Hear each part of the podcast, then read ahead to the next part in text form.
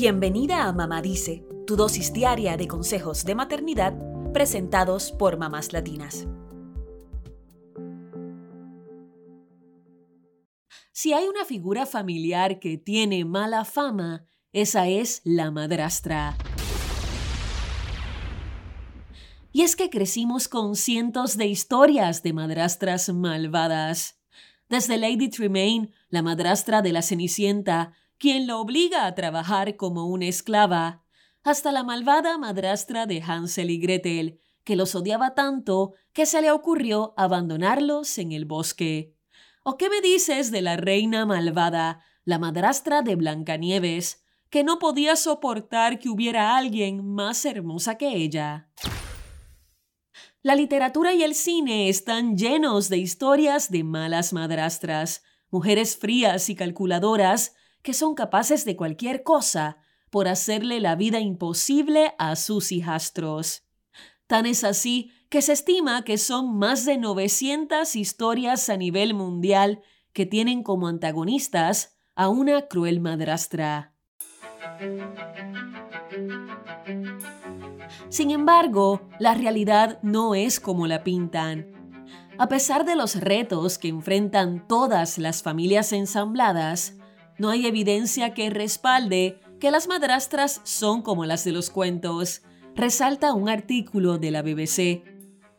Por el contrario, hay estudios que demuestran que pueden ser beneficiosas para una familia, ya que mantienen la unión tras la separación y brindan apoyo emocional a los niños. Aunque hay estudios que indican que los niños que son hijastros podrían sufrir de más abusos, la mayoría de estos son perpetrados por padrastros, no por madrastras, dice el mismo artículo. Además, hay otros estudios que dicen que las madrastras se sienten más cercanas de sus hijos biológicos que de sus hijastros y que no se sienten tan a gustos en su nuevo rol, lo cual puede haber influido en que culturalmente tengan una mala fama. Pero cabe destacar que esto no significa que sean crueles con sus hijastros.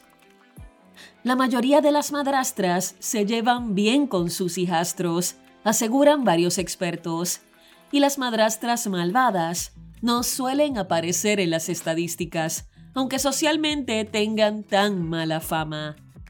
Entonces, es hora de dejar a un lado el estereotipo de la mala madrastra, porque la verdad es que está muy lejos de ser real o son casos aislados. Más allá de enfrentar la mala fama, hoy queremos darte algunos tips para sobrellevar la madrastridad son aspectos que debes tener en cuenta para ser una muy buena madrastra. Número 1. Jamás exijas que te llamen mamá.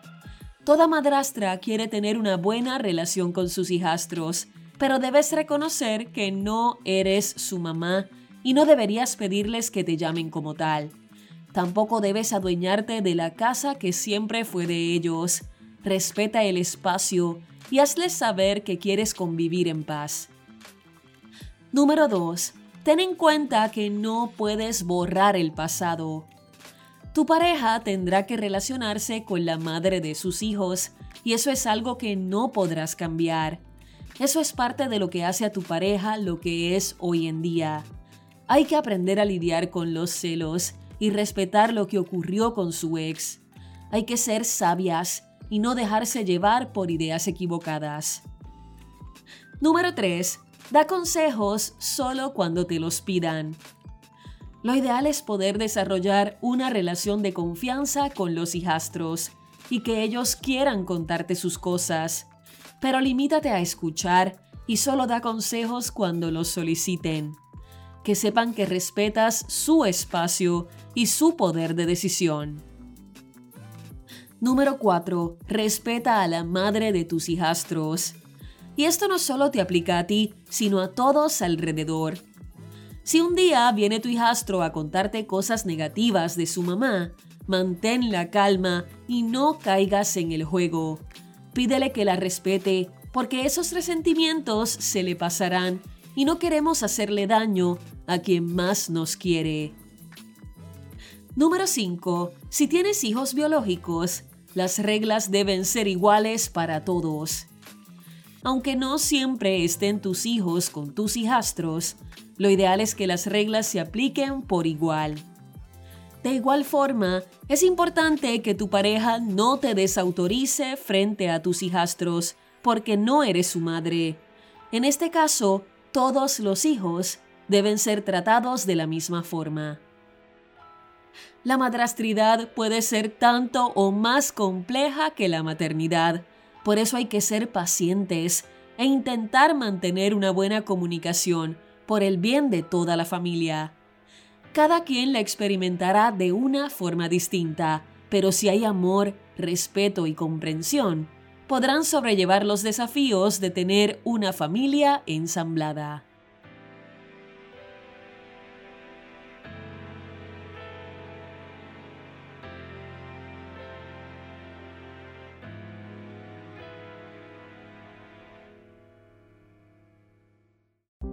Eso es todo por hoy. Acompáñanos el lunes con más consejitos aquí en Mamá Dice y síguenos en mamáslatinas.com, Mamás Latinas en Instagram y Facebook y Mamás Latinas USA en Twitter.